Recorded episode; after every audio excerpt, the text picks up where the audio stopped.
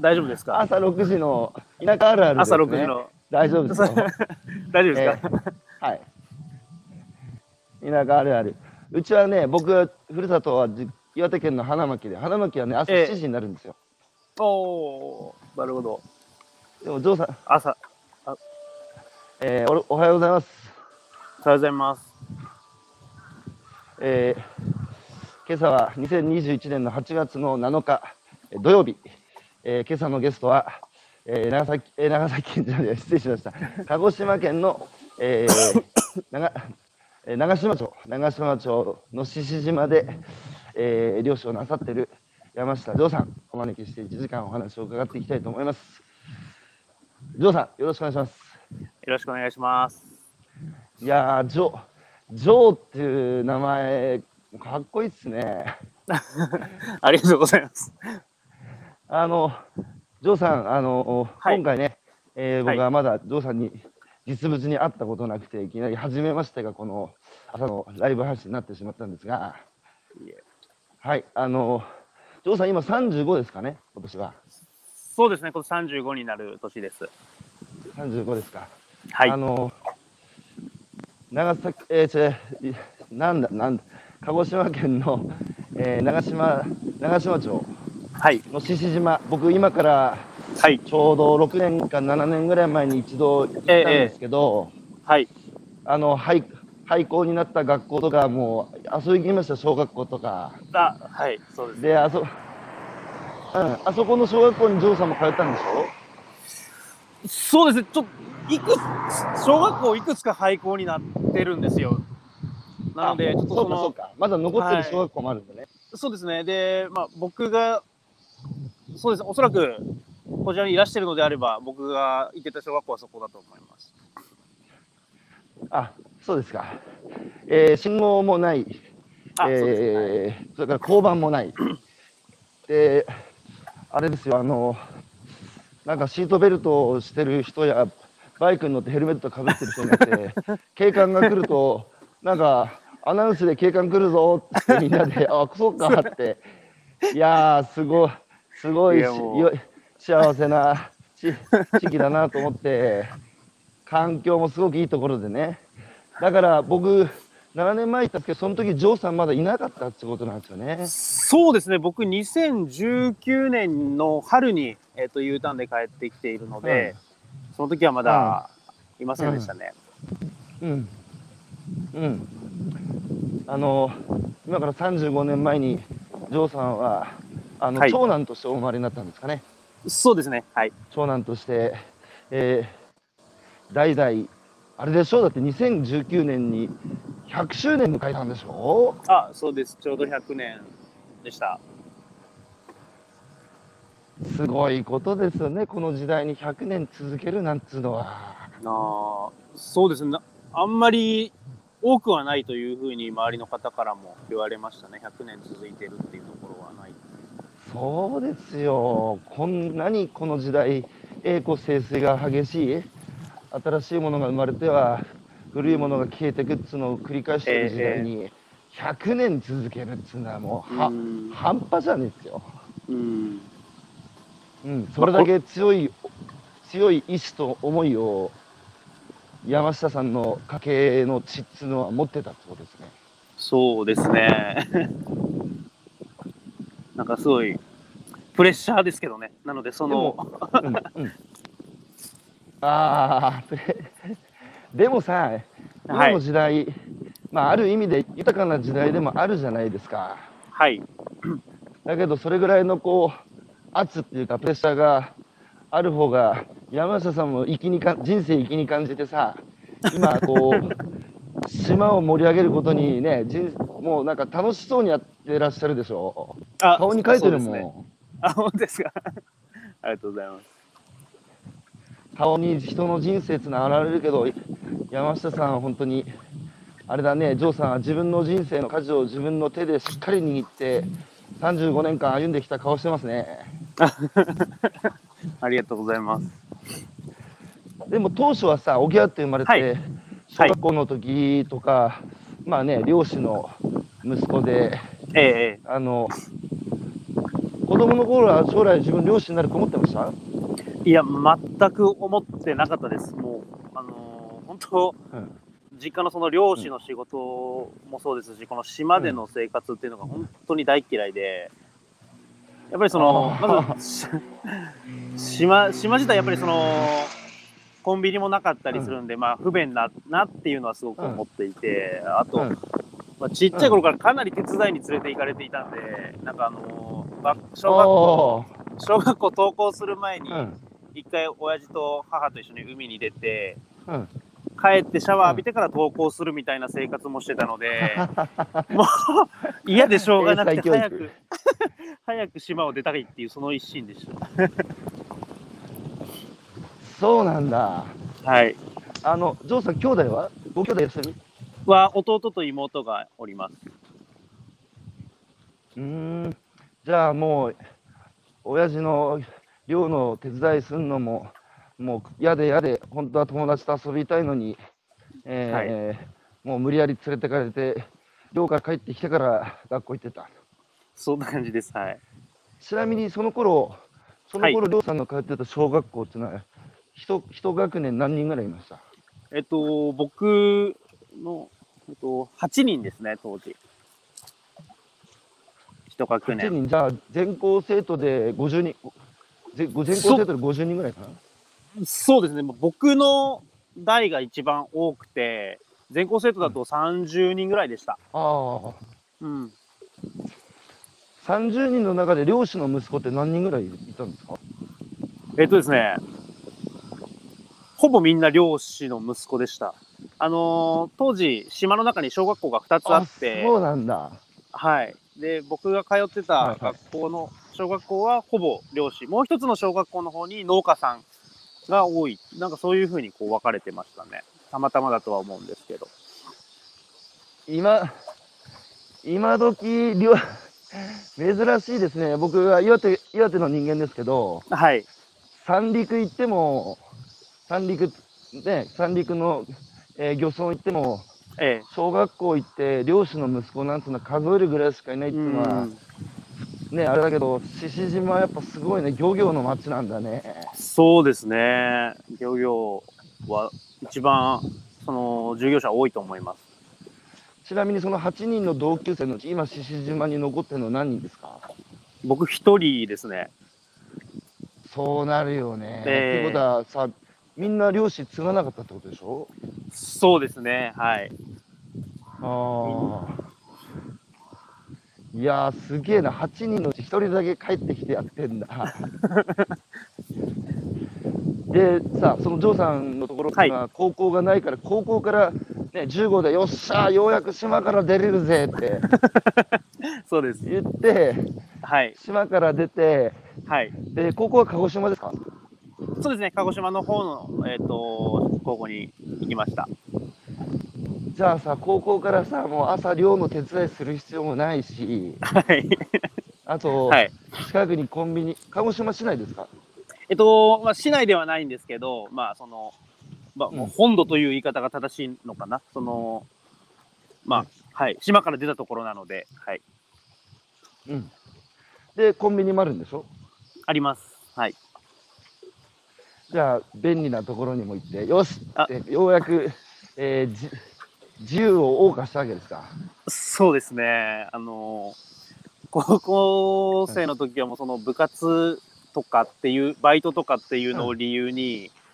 ほとんど島には帰ってこなかったですね。ああ、お盆とか正月も、本当は帰ろうと思えば帰るんだけど、 はい。部活と勉強、部活と勉強も大してやってないのに、それを言い訳にして帰らなかった。そう、そういうことですね。わあ、悪い子。 じゃあ、じゃあさ、全然ホームシックになることもなく、本当に楽しんでたんだね。そうですね。もう、本当楽しむという言い方が、うん 一番、た、うん、だと思います。はい。それで、あの、その後大学に進学されたんでしたっけその後そうです。大学の方に進学しました。それで、あの、もう漁師になるつもりはないから、学校の先生になろうえーしたんですよね。そうですね、はい。で、きうん教員免許も取られて、ええ、で全くその頃はだから島に帰る気も一切、まあ、ない。なかったです、はい。もう当然漁師になるつもりも一切ない。でしたね、はい。うん。それで、あの、まずここから面白いんですけど、じょここから面白いんですけど、ジョーさんはその商業系の、はい。えー教職員免許をあ、そうです、はい。取って、そのままはい学校の先生になれ、そのまま学校の先生になればいいものの、、はいいや、。ちょっと待ってよ、俺やったことねえな、飽きないって。あ、そあそうです、はい。飽きないもやったことないのに何をしてるんだっつって、せそっうかですくね教は員い免許取ったのに、はい。普通に民間企業に就職したっつうこっからちょっとやっぱユニークだよね。そうですか。うん、うん。でしかも富士フィルムっていうね日本を代表するあはのい会社に勤められて、最初は東京ですか、最初東京でした、はい。ああで一生懸命働いた。働きましたね。あの、最初国内営業で、それこそ関東エリアにあるお店の、うんお店にデジタルカメラを売るっていう仕事をしてたんですけど、うんやっぱりその地方出身だっていうところをこうバカにされたくないなっていう思いもあったので、あがんあなるほど、それその一心なこう働いてた気がします当時は そそこはさやっぱ漁師の血を引いてるね漁師って言ったら負けず嫌いじゃんそうですね確かにああでしかもしかも社会人から東京だからはいもう田舎者だってバカにされたくない、もう結果でもう示すしかないっつって、ほんで、ガンガン営業して、結果で示してたんでしょまあ結果まあそうですね頑張ってましたとりあえず、えそれで、それが目にはい留まって、その会社の中の、えはい、まあ合格留学制度ですか、はいそそれに抜擢されたっていうのは、ジョーさんが自分で手を挙げたんじゃなくて、おい、山下、お前ちょっとこういうのあるから行ってこいって言われたんですそうですね、あのー枠をうちの事業部で1個ちょっともうどうしても取りたいから、明日までに配当くれって言われて、いや、でも僕その、その、その1週間ぐらい前に結婚したばっかりだったと思うんですよ。で、やっと、でやっとこう、嫁とも同居するっていう話をしてた時にその話だったので、うん、えーまあ、すごく迷ったんですけど、もう行き ます行きますと 答えましたやべえ、富士フィルム超無茶ぶり。いちやーなみに、はいちなみに奥様はどちらどちらの方ですか僕の嫁はあの長崎です大学が僕長崎だったのでそこで知り合ったんですけどあそうですか。はいえー、じゃあ大学時代に知り合われて、そうですほんねで、もうずっとお付き合いはされて、お付き合いされてたんですかそうですねはい出ましたいやー、それでじゃあ、ジョーさんだけ東京出てきたけど、ええ遠距離恋愛してて、はいジョーさんもちゃんと稼いで、よしと、これこれなら家庭を、えー持てるぞっていう力もついて、いよいよ、よし、俺と一緒になろうっつって、結婚した矢先に、いやおい、山下いやい、お前、中国行ってこいって。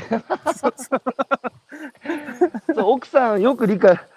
でも奥さんにさ、一応さ、やはいはいあの俺山、中国行くんだけど、お前も一緒に行かねえかって言って、奥さんは、いいわよって言ってくれたんでしょ。えっと最初の留学の時には単身で行かなきゃいけないっていう条件だったので、えー、じゃあ、新婚早々1年間離れ離れ。そうですねはいわあ、奥さん理解のある方だね。そうですね、まあ、ダメとは言わず、まあ、こう押し出してくれましジョーさんが行きたいなら行っていいわよっていう感じだった。た。そうでした、はい。めちゃくちゃいい嫁さんじゃないですか。いえいえ、それで、はい。あの中国のどこ行ったんですか上海。上海です、はい。ああ。いや、実は、ジョーさん、僕、大学時代、僕も、はいすごい中国が好きっていうか、興味あって、ええええええやっぱり人口ね、我々日本人の10倍いて、はい、えーどんどん経済成長して、もう無視できない国だから、はい。でどんな国なんだろうってそのエネルギーに触れたくてうん僕は大学時代ねなんか 6, 六回ぐらいはい。 6回ぐらい中国行ったんですよお旅行でどうなんだ行かれあ、なんか今、消えてますね。ごめんなさい。あ、うん大丈夫でした。すいません。 6回ぐらいねええ。しかも当時学生で金ないから神戸から新岩神号っていう船に乗っておー、はい、はい、はい。上は海い、はい。上海上海とか北京とかええ南京とか、えーはいうちモンゴルとか、はい、はい。シアンとか、結構いろいろ行って、はいあ、すごい。やべえな中国っていうあのエネルギーに触れてきましたけどでジョーさんがさ上海行った時もビビんなかっただってさ獅子島出身の少年がさはい。まず鹿児島の町に出て、はいお。これが都会かっつって次東京行っておお東京すげえなって、上海なんてさらにでかいでしょそうですね。 本当そうです。ねえあのエネルギーさ当時23歳とかですか25ぐら24いか歳とか5ぐらいですね。はい。びどんな感じでしたビビったそれともおおっつってなんかあのワクワクしましたかうん、だからそれはなんかどっちもある気がします。なんかこう、本当最初びっくりしたんですけど、なんか、でもここで、うんうんまあ、ゆくゆくはそ、えっと、最初1年間留学者として駐在するだろうっていうことは分かっていたので、うんなんかここでまた仕事やるうの、ちんょっと楽しみだなっていう気持ちもありました。ああそうか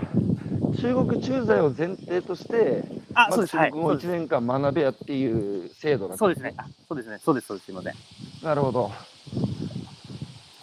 それ、寮生活ですかそうです。大学の寮に住んでました。一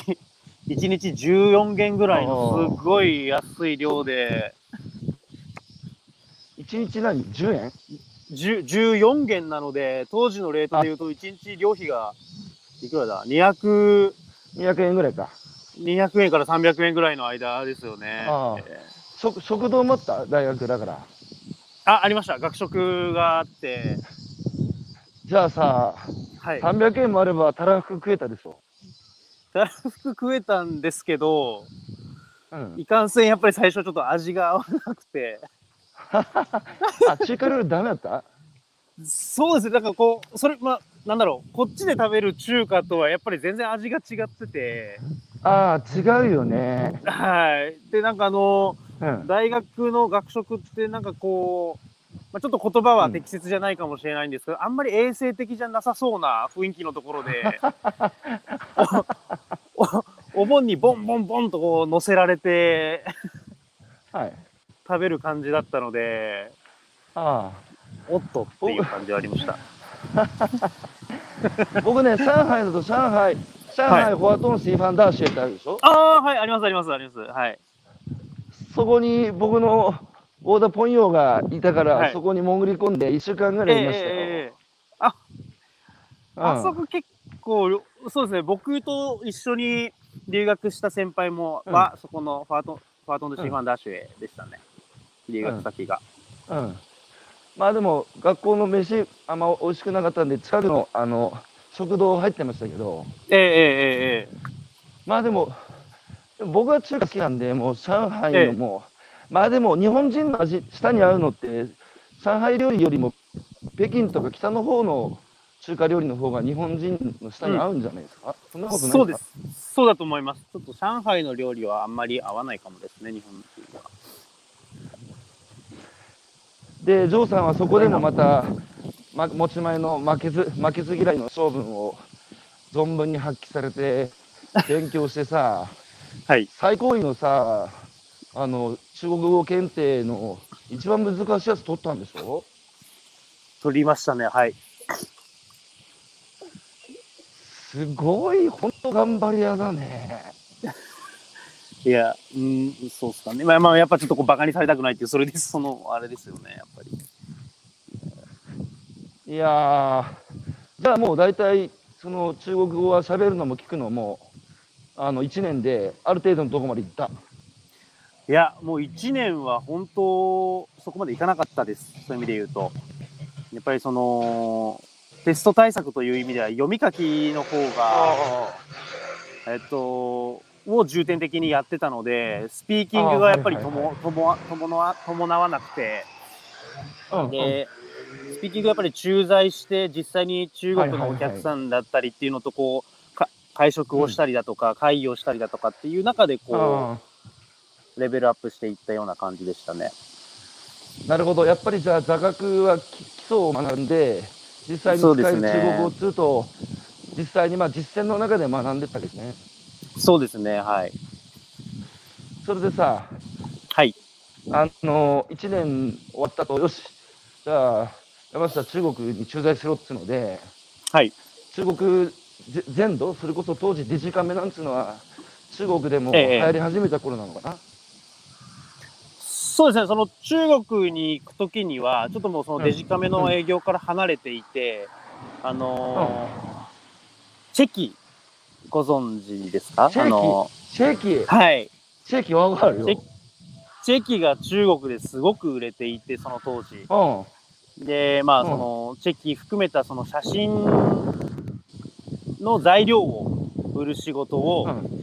うんまあ、中国でやろうと。で、中国全土の代理店に、まあ、話を持っていって、うん売り上げを作っていこうっていう、そういう話、動きをしてましたね。え、じゃあ本当に中国全土回った。そうですね、結構いろんなところを仕事で行かせていただきましたね。あの、今、あの、高橋さんもおっしゃった、内モンゴルだったりだとか、あとは北はウルムチうん。とか行きましたし、おーもいや来ましたーね、すごい。中国ひ、中国広いでしょ。ういや、すごく広くて、あの、ただ、同じ国なんで時差がなかなかったんですね、ウルムチ行っても。あーはいはいはい。同じ時間なんですけど、朝、日が昇るのがもうお昼の11時ぐらいなんですね。ああ、はいはいはい。だから地理的には絶対に時差があってもおかしくないよう な場所だったので、やっぱその中国国土の広さっていうのはすごく感じましたね。はい。うん。で、それぞれのさ、はい。地方でやっぱ使われてる言葉も相当違うじゃないですか。そうですね、はい。で、あと、た食べるものも違うし、ええなんならやっぱ文化も全然違うので、単純に中国のいろんなところ行けて楽しくなかったですかいや、楽しかったです、それは、本当に。いろん。な、はい。その食べうん物それそうで、すでもビジネスを、はいうん、どうぞ。うん。え、で、ビジネスも頑張って、ではい順調に、その、中国市場での富士フィルムのチェキの販売も成長を遂げてったわけですね。そうですね、はい。うん。で、当時さ、え中国に結局はい6年ぐらいいたんですか、そうですね、2018年の秋に帰ってきてるので、だいたい6年ぐらいおりました。うん。その時、その時奥様はえっと、駐在の最初の、うえっと、数年間はうん一緒に中国で暮らしてたんですけど、うんまあ、やっぱりその年齢当時若いので、うんまあ、駐在も3年ぐらいでこうローテーションさせるよっていう話だったので、さ先にか、返したんですね。まあ、子供の妊娠もあったので、ああ。 2年、2年半ぐらい経ってから、まあ、嫁を先に返したんですけど、うん。そっからがすごく長くて 3年ぐらいって言われてたのが気づくと6年だったのであ、そうか。そうですだから奥さん、うんと、その留学、語学研修とか1年の大学での語学留学を終えはいて、で、中国駐在始めて、当初は奥さんは中国に行って、えー呼んだ。そうですね駐在が始まったタイミングでえっと嫁も一緒に中国で来て生活したんですけどああ、どこ上海、はい上海ですはいそんで2年ぐらい一緒にそこで生活して、はいで、まあ子供、お子さん、お子さんにも恵まれて、はいで、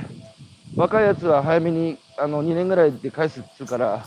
ええが2年経ったら帰れると思って、返したら6年も帰れなかったっていう。そっからの方が長かったっていう。え、じゃあさ、奥さんさ、はい日本に帰って子供産んだ後も、はい。子供にそんなに会えなかったでしょ、最初。僕ですかうんうん。そうですね。まあ、その、まあ、それこそこういうオンラインでこう、テレビ電話したりだとかっていうのああ。で、繋いでたんですけど、ままあ、たただ、抱だっ、こしたかったでしょ。あ、それはありますね。確かに。もうん。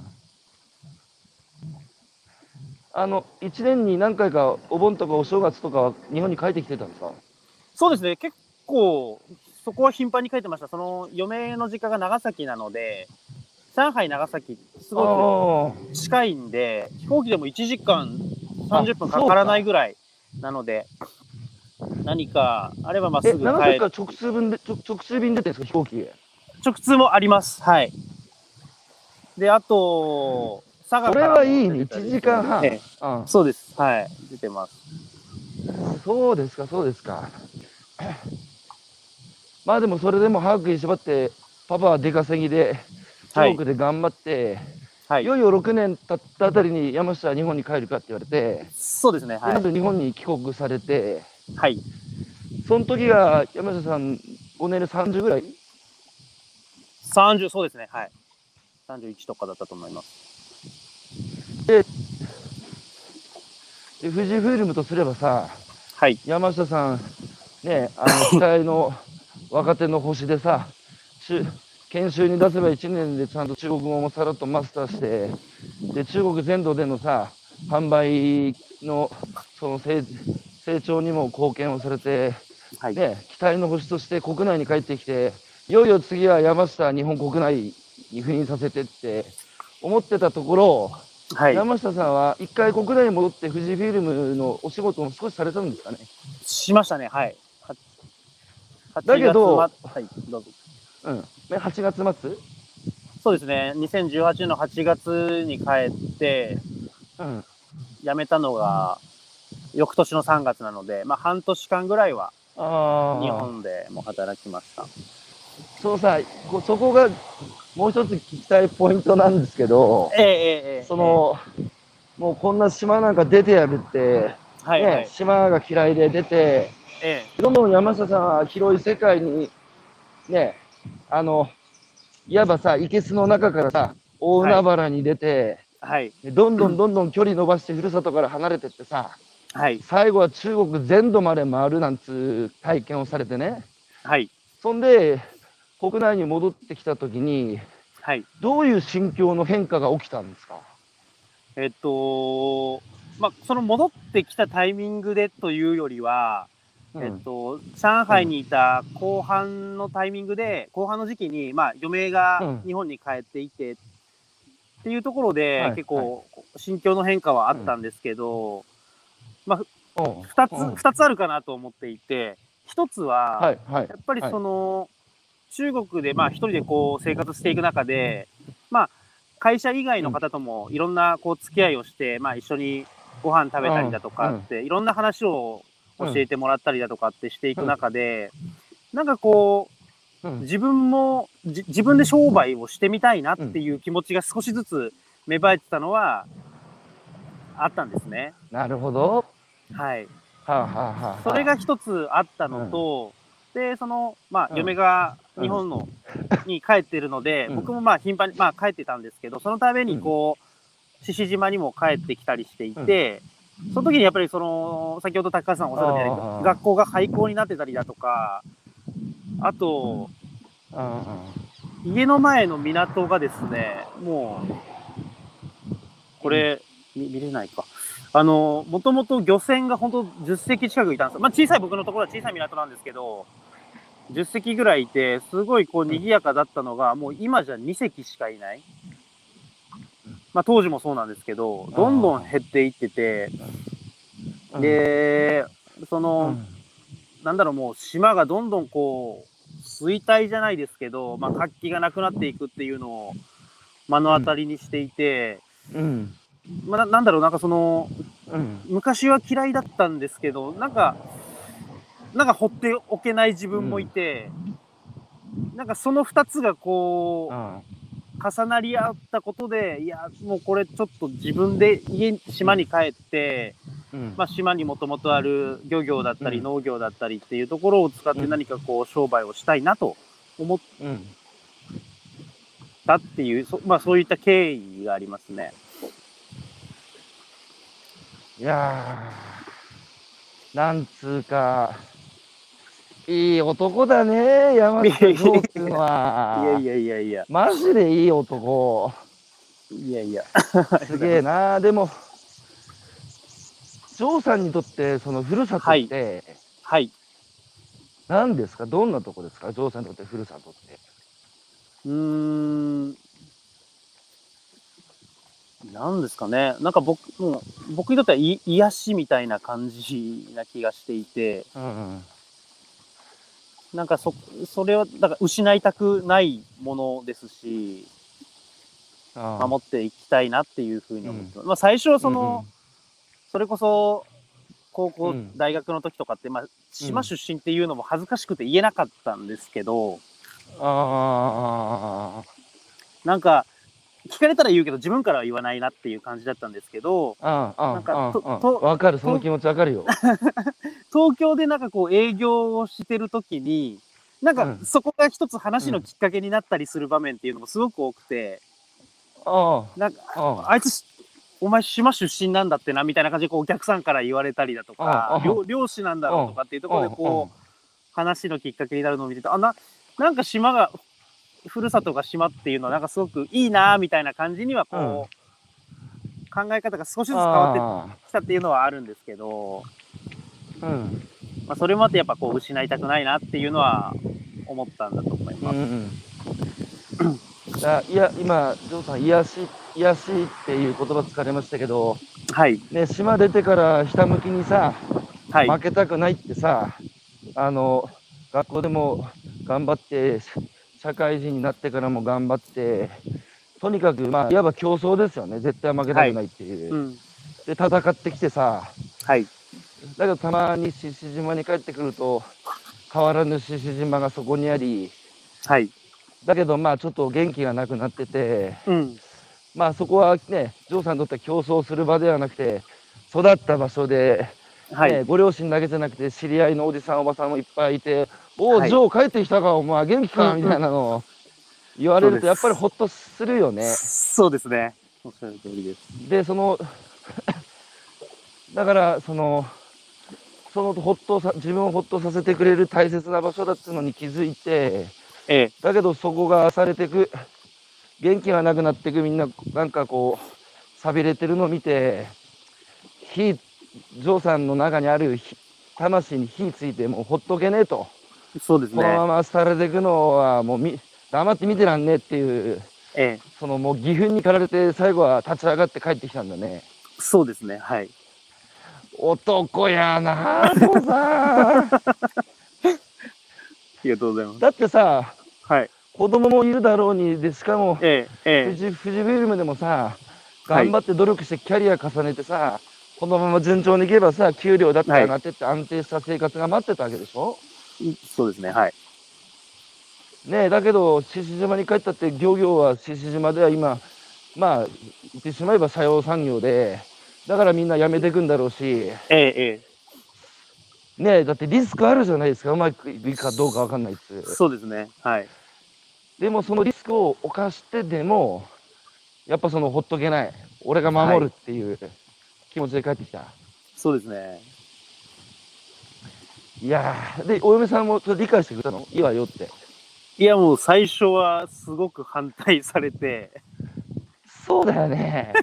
そう、普通だよ。はい。いや、も普通反対するやっぱ心配で。うですね。なんか、うーん、まあ、ただ最後、本当最後は、半ば強制的に、ちょっとこう、もう僕が押し切るような感じであ帰ってきたんですけど、まあまあ、でも最後は、ちょっとまあ、やるからには、うん。ちょっと成功してくれと。うん。うん。って いう一言こうまあもらって帰ってきたんでまあプレッシャー、すげえプレッシャープレッ張シャーではあり張さますんけ失ど。敗できないよいやいや、そうなんですね。ジョーさん絶対 そうジョーさんでもそのプレッシャーを力に変えれる人だからねそうですね、プレッシャーがあった方が、あある環境の方が好きかもしれないですね。でさお父さんとお母さんはさ、はジョーさんが、俺島に帰って鍵を継ぐわって報告したらさはい。どういう反応でしたそれ、お多分驚いてたと思います。最初。うん、まあまあ、何回かこううん電話でこう考えてたんだけ、考えてるんだけどっていうような、ちょっとまあ相談みたいなのはしてたんですけど、うん、うん多分2人もうんまさか本気で富士を辞めるとは思ってなかったみたいなので、あまあ今だ高、高橋さんもおっしゃってくださったんですけど、やっぱりまあ、帰ってくるのはリスクが高いですし、まあ、富士にいれば、ある程度の生活はできるそうだだろろうっていうふうに、うんまあ、両親も考えてたので、う、ね、もう、うんうん最初は多分驚いてましたね。まあ多分よ、嬉しさもあったとは思うんですけど、うん、うんうんはい。いやーびっくりしただろうなまあでもさはい。洋さんのお父さんってどんな人でしたどんな方、どんな人、どんな人なんですかうん、うんすごく、子供の時見てたジョーさんのお父さんうん、なんかもう、うん一本、まあ頑固ですね。やっぱり、まあ一言で言うと、頑固で、うんでもまあ、多分父も僕以上にその負けず嫌いみたいなところがあすごく強くて、あうんうん。あとまあこう、こう思ったら、こう突っ走るタイプだったりしたので、なんか気がつけば僕も似てるのかもしれない。そっくりじゃないですかその親ってこの子ありですよなんかそうですね。気づけば似てるのかもしれない。だけどジョーさんやっぱ今日本ははい。まあ中国もあちこち見てきたでしょうけど、中国はあれでしょ、あの、うん、居住の自由っていうか、なんか、都市 ID と地方 ID があって、はい。なんかまあ、す好き気ままにみんな上海に引っ越して、ええ上海に暮らしたりとかって、移動、あの、居住の制限は、居住の自由は制限されてますね。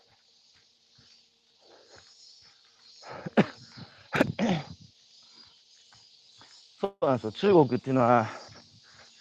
居住の自由が、あ、ごめん、間違えた。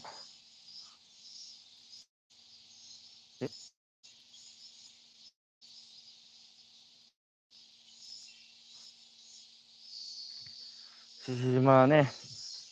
いいとこなんですよ。あの、あそこ、あそこが見えるな、あの、天草。ね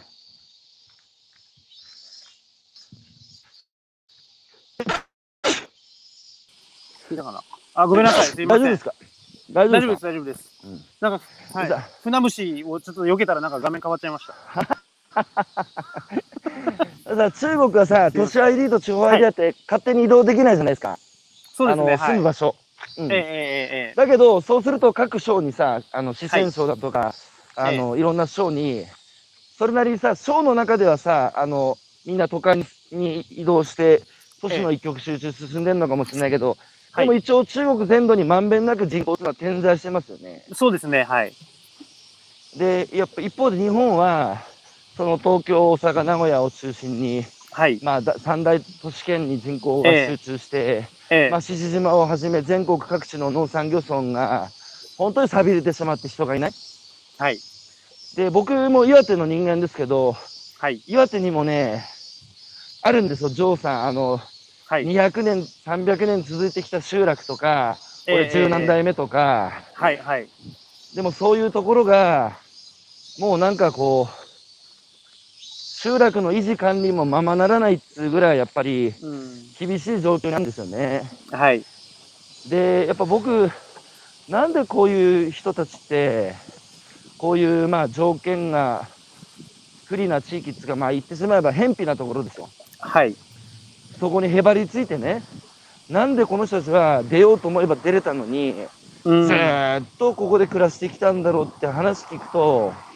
やっぱり守り続けてきてるものあるんですよね、みんな。うん、うんはい。それがね、俺、なんかこの人たち美しいなっつうか、感動してしまうんですよ、うん、人間として。はい。で、ところがそこが今、もう本当にこのままいくと、あと何年続くんだっつうところが、もう全国各地の農産業村でたくさんあるんですよね。はい。でもさ、みんな都会に集まってしまったら、もう、ね、みんな糸の切れた風船みたいにさ、やりたいこと探して都会行って、で、地方のそういう歴史と地域を背負って生きてきた人たちの営みが消えてしまったら、はい。もう日本じゃねえだろっての、ただののっぺらぼうだろっていう、はい。はいそ。れが僕も嫌で、ええ。まあ僕の場合はね、食べ物は作ってないし、まあ僕は、あの、口先だけで生きてますけど、いえいえだけどそういうね、価値あるものを作ってる人たちと、そのちゃんとそれを認めてくれるお客さん、消費者をつなげてね、はい。あのなんとかそういうところがの残る道を僕もやっぱ探りたいって思って、まあこういうことやってて、そういう意味で、だからジョーさんって、はい。これから本当に日本社会を照らすね、一筋の光っていうか希望になる人だって僕、すげえ今日も改めて聞いてて確信しましたけど、ありがとうございます。ね、そういうさ、なんかあるでしょ、こう、ね、都会ばっかりでかくなりやがって、ええ。えそえの、都会の豊かなさ、生活を、その土台で支えてるのは、やっぱり地方うのん。農業村じゃないですか。ええ。ね、だからそこが元気で初めて都会も元気になれるんだってええ。う。ん。うん。うん、なので、まあ、ジョーさんもそういう心意気でね、はい。あ の、やってるんですけど、僕ね、あの、フランス、フランスのニースで、はい。シェフやってるあのフランスで文化勲章までもらったあの松島圭介って福島出身のシェフがいるんですよ。はい。で彼はすごい仲良しではい。彼はね面白いこと言ってたんですよ。そのやっぱルーツが大事だっつっててで圭介さんも帰れるふるさとがあるから世界で勝負できてるうん。だけどその帰れる場所がなかったら勝負できないと。でやっぱ圭介さんは今の日本はみんなどこに行くかばっかり行き先のことばっかり考えてっから、結局どこに行っていいか分かんなくなってるとそうじゃなくて自分たちはどこから来たのかルーツを考えろとうん。そうすればどこに向かうべきか見えるって彼はすごいいいことう言ってーんてだからそれはさまさにジョーさんの人生がさ、うん。俺、ね、俺どっから来たんだっけって振り返って、で、ね、残りの人生の行き先決めたわけでしょそうですね。だからね、その言葉通りに生きてる方だなと思ったんですけど、すけど。確かに。それでどうんジョーさん島に帰ってきました。はいで2019年だから、しかもさ、島に帰ってきて1年でコロナでしょそうです ね。結構、結構きついっすね。ほんで、いや島にか、はい。はい。島に家族で帰ってきて、で、はそれい。までお父さんたちがやってるスタイルがあるじゃないですか。はい。はい。だけど、ジョーさんはやっぱ商売やってきたからね、ビジネスやってはい世界見てきたから、やっぱりもうその島の宝塚島のごちそうっていうブランドですかね、はい。もっとこれは販売、加工も含めて、もっと価値つけて、もっと売れるはずだっていう、いろいろ気づくわけでしょ。そうですね。はい。でもさ、そういう新しいことやろうとすると、お父さんたちのスタイルとちょっと、まあ、その、違う部分があって、それでぶつかったりはしなかったんですか、いや、もう、しょっちゅうぶつかってましたね。やっぱりその、やっぱりね。まあ、特に父とは、まあ、どっちも、性格も似てるんで、なんか、頑固だね。そう、お互いにそうなんですけど、結構衝突は多かったです。うん。で、やっぱりあ、そことです。うんうん。はいやっぱどりやっぱり何あとまあ、その父以外のやっぱりその島の他の生産者の方からもやっぱりこう、あまあ、最初はこうあまり理解されなかったですね。うんな、な、あ、なうんかん、や、やろうとしてることとかもですうね。ん、うん、うん。まあ、やっぱ出る杭は打たれるじゃないけど、あ、そうですね。はい。そうですよね。はい。でさ、ビジネスの世界はさ、はい。もう本当にあなたにとって、ね、利益になるかどうかっていうのをちゃんと提示できればさ、その商売は成立するコミュニケーションじゃないですか、ネゴシエーションっていうか。はい。だけど島に帰るとそれ通用しないでしょ 治療しないです。その父親からしてみれば、いつまでたってもね、中国全土で商売してこようが、息子は息子だっつう。はい、 もうおおっしゃる通りですね。本当そんな感じでした。で周りのさ漁師さんたちからしてみてもなんだ山はい。 秀樹秀樹のとこのあの息子だろみたいなそぜ全然さビジネスの内容をちゃんと冷静 に判断してもらえずはい。もうひたすらそういう遅延血縁の田舎のまあ良くないところですけどそこでさどうやってさジョーさんはその人たちを説得してたの説得っつうか理解を、うん、させたの、えっと、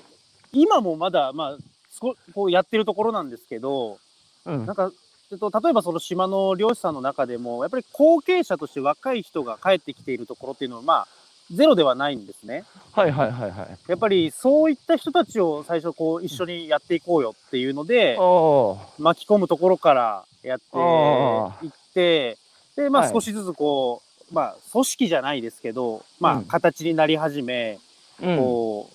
う、いることによって周りの人たちも、僕の父も含めて、あ、うんなんか、なんかこう、ジョーが言ってることが、うんあ、なんか正しいんじゃないかというか、こう、あ、うんなんかこう可能性があるんじゃないかみたいな感じうでこう、いられるようになってきたのかなと思っていて、そそれであれなんですよその一緒に今やってる人がいる、うんいい最初からずっとやってる人がいるんですけど一緒にうんその人が花巻の方なんですよ、えー、なんてこなんてこっそうなんでた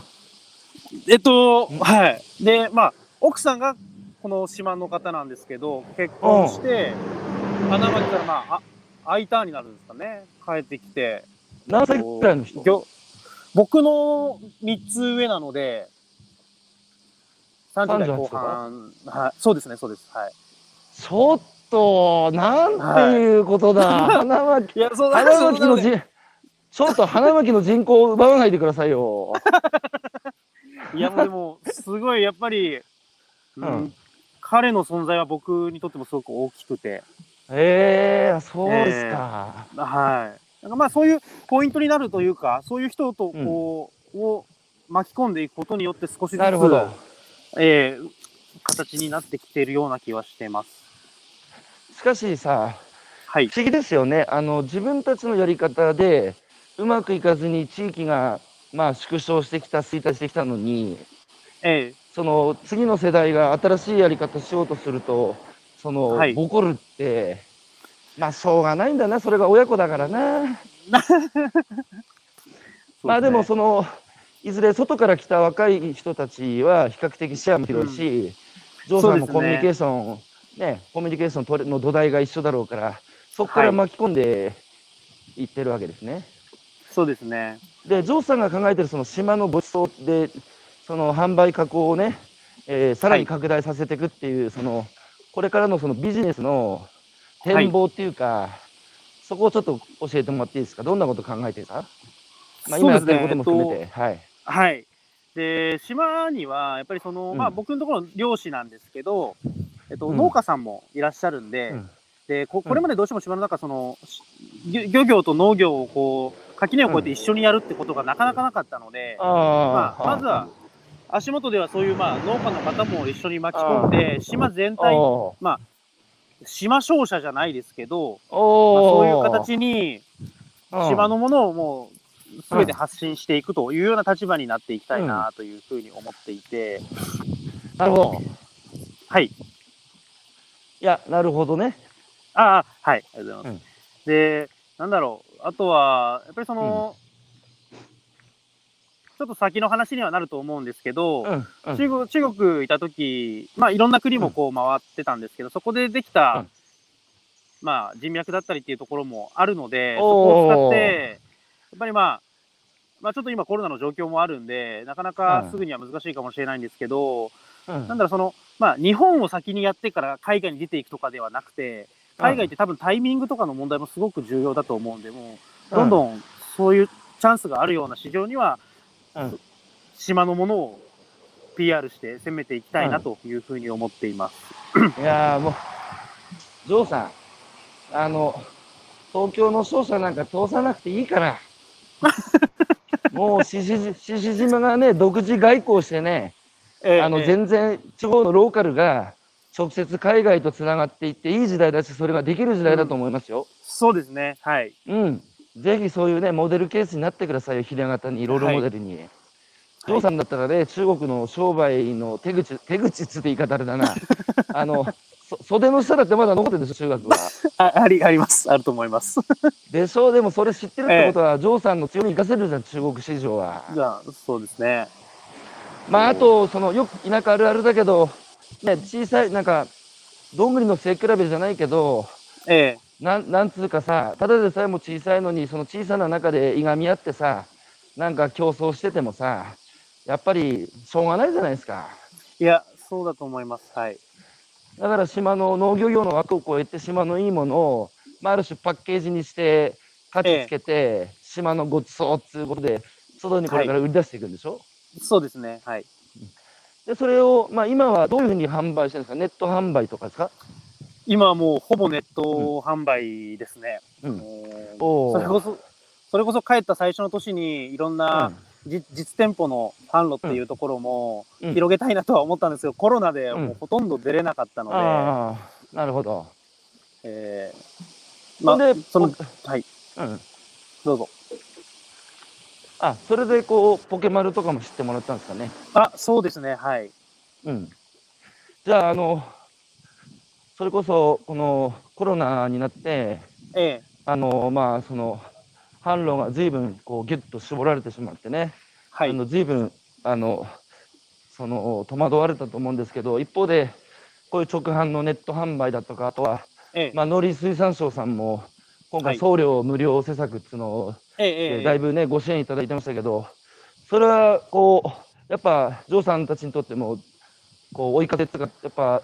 役た助かったんですかね。いや、もう、すごい、おいもう、役に立っ あの立ってます。はい。そうですやっかぱり、あのまあ、うんお客、お客様と直接、こう、あのサイトを通してやり取りさせていただいたりだとか、なんかまあ、うん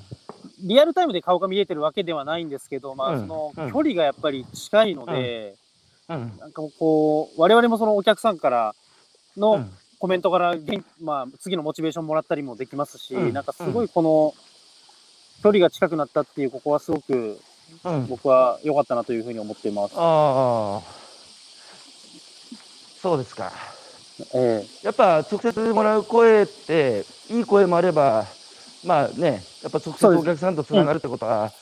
当然厳しい声もあるわけで、でも、それっはてジョーさんもうビジネスでやってきてるからな、ですね、そ顧客そ対こ応はっ、ていうのは。なんか、また改善の課題の一つにつうんながってくると思いますから、そこは、うんまあ、これまでみたいに本当、うん、一漁協に水揚げしてあとはどう売られてるか、どう食べられてるかし全く分かんねえっていうような感じだと、うんうんうんまあやりがいも全くないのいでやいやいや、そうでしょう、そうでしょう。なんか今はすごくこんな感じで食べましたとかって写真付きでコメントくださったりもするんで、ああいうのはすごく力をもらってます。だから、つまり、あれですよね、いい声ももちろん励みになるけど、悪い声だって、それはビジネスを改善する、あの指摘、大事な声なわけじゃないですか。そうですねはいだから、ジョーさんはそういうビジネスの最前線で、お客さんの対応も十分に何度もされてきてると思うので、ジョーさんの目から見たら、だって、今の漁業っていうのは、もう改善点だらけに見えるんじゃないですか。あそうですね そこはあると思います感じてます、ねえ、だからつまりはい希望を感じてるでしょう、まだまだ伸びる、やれるって、静島の一次産業そうだでってすね。はい。なんかうんもっとこうやればうまくいくんじゃないかっていうようにうん思うところは多々あるので、うん、まあそこ一個ずつですけど、なる変えほていどけ。ればなと思ってます。あと、もう一つおはい聞きしたいのは、コロナが収まった後ね、はい。やっぱその販売だけじゃなくて、獅子島に来てほしいと思いもありますか、お客さんありたまちとすか。。それは、うはい、あります。まあうんもともとその島のごちそうでも、うん獅子島を知ってもらってます。来てもらいたいっていう思いもあったので、その、うんうん加工品の販売だけじゃなくて、例えうばん獅子島でやる観光だったり、あとはまあ、えっと、飲食のサービスっていうのもやってたので、うんうんまあそこもコロナが落ち着けば、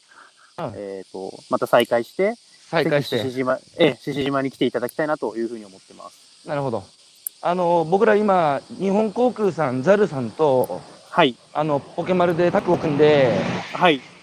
あの青空留学っていう新しい取り組み始めたんですよ。はいはい。で、それは JAL さんもやっぱり地方が衰退すると、はい。結局は運ぶ人がいなくなっちゃうからね、うんうん。やっぱその地域を元気にするっていう、その地域事業創造本部っていう部署までできて、はい。で、しかもは客室乗務員もね、ここのご時世で、まあ、余剰人っていう言葉あれだけど、やっぱだいぶ余っちゃって、でそういううん CA さんたちも今、ふるさと応援隊とかっつっても移住して、ええあえのえ地方で頑張ってるんですよ。はい。そういう JAL の社員さんと、あと東京の大学生はい。で、やっぱり今ね、世の中変わってきてて、東京の大学生も、やっぱりすごい豊かな時代に生まれ落ちて、なんか自分の生きる意味だとか、う生きん。る目的だとか、すごい探し、探しあぐれてる子たちが多いんですよ。はい。で、そういう子たちが、やっぱりね、なぜか食べ物を作る地方の農産漁村にうん。惹かれて、このコロナ禍も結構行ったりしてるんですよね。はい。なので、僕は地方もね、いろいろ行き詰まってるけど、都会だって、はいそ。れこそ無縁社会でさ、なんか寂しい人多いし、あとなんか、とりあえず給料は稼ぐけど、何のために俺生きてんだっけうんみたいな、うそん。のい意味のないね、その、まあ、意味を見出せない、やりがい、生きがいを感じられない仕事に追われてる人も多いんですよ。はい。で、そういう人は、やっぱ、ジョーさんのところ行ったら、大事なことにね、気づくんで すよ。うん。だから、僕は都市と地方っていうのは、ええ。なんか地方が大変だから都市が応援するとか支援するっていうことじゃなくて、うん。それぞれの弱みを、それぞれの強みで補い合う関係に都市と地方はなれると思うんですよね。えええええだからそういう意味で大学生とゼロの社員をこう、漁師さんの現場に送り込んで、えええ観光とかっていうことじゃなくて、ちゃんと漁師のええ日常、つまりジョーさんのところで弟子入りしてもらってね、はい。で、ちゃんとこう、漁師の毎日っていうのも体感してもらって、はい。その上で、こう、ジョーさんが抱えてる課題だとか、獅子島が抱えてる課題をええどう解決するかっていうのを一緒に考えて、うんビジネスプランも練って、はい。で、情報発信するっていうところまでやるっていうのが青空留学なんですけど、ええええそれ来年以降拡大していくので、そのはい。場所の一つとして獅子島のジョーさんのところもお願いしていいですかね。はい。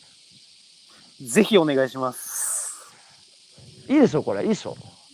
はい。はい。すごく興味あります。あの、ジョーさん最後に、はい。そういう獅子島っていうジョーさんにとってのふるさとの、ね、島が、はい。あの、ね、フェイスブックの説明にも書いて、プロフィールにも書いてましたけど、はい。そのもちろんね、漁業をなんとかするってこともありながら、ええでもジョーさんの一番さ、深いところには、この島をなんとかするっていうそうですね。ことにはい人生をかけてるわけでしょ、はい。その、ジョーさんは獅子島をどういうふうにしたいんですかはい。えっと、まずですね、獅子島、ここ数年、やっぱりどうしても人口減ってきてるんですね。うん。うん。やっぱりうん、人を増やしていきたい。で、自分のうん子供だったり、またその、まあ、孫になるとか、う子供の子供の世代が、うん帰ってきてもいいいい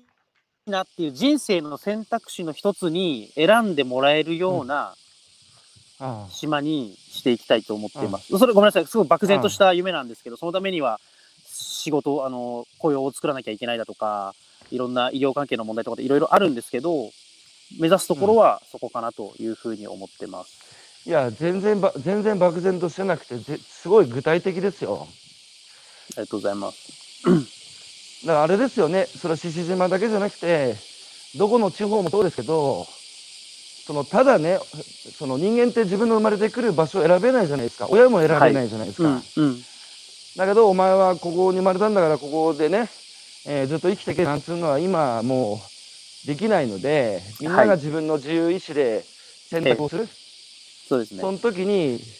遅延欠縁ってことではなく、ええ、普通にその生活をしたい場所としてええ、え自分の生まれ育ったところが他よりも魅力的だと。え、ええ、で選択してもらえるような場所にそそうのです遅延ね。血縁に甘えずにねはい、やるっていうことですよね。そうです。はい。子供さん何人ですか3人おります。じゃあ、3人のうち1人ぐらい将来1回島高校でみんな出てくんでしょ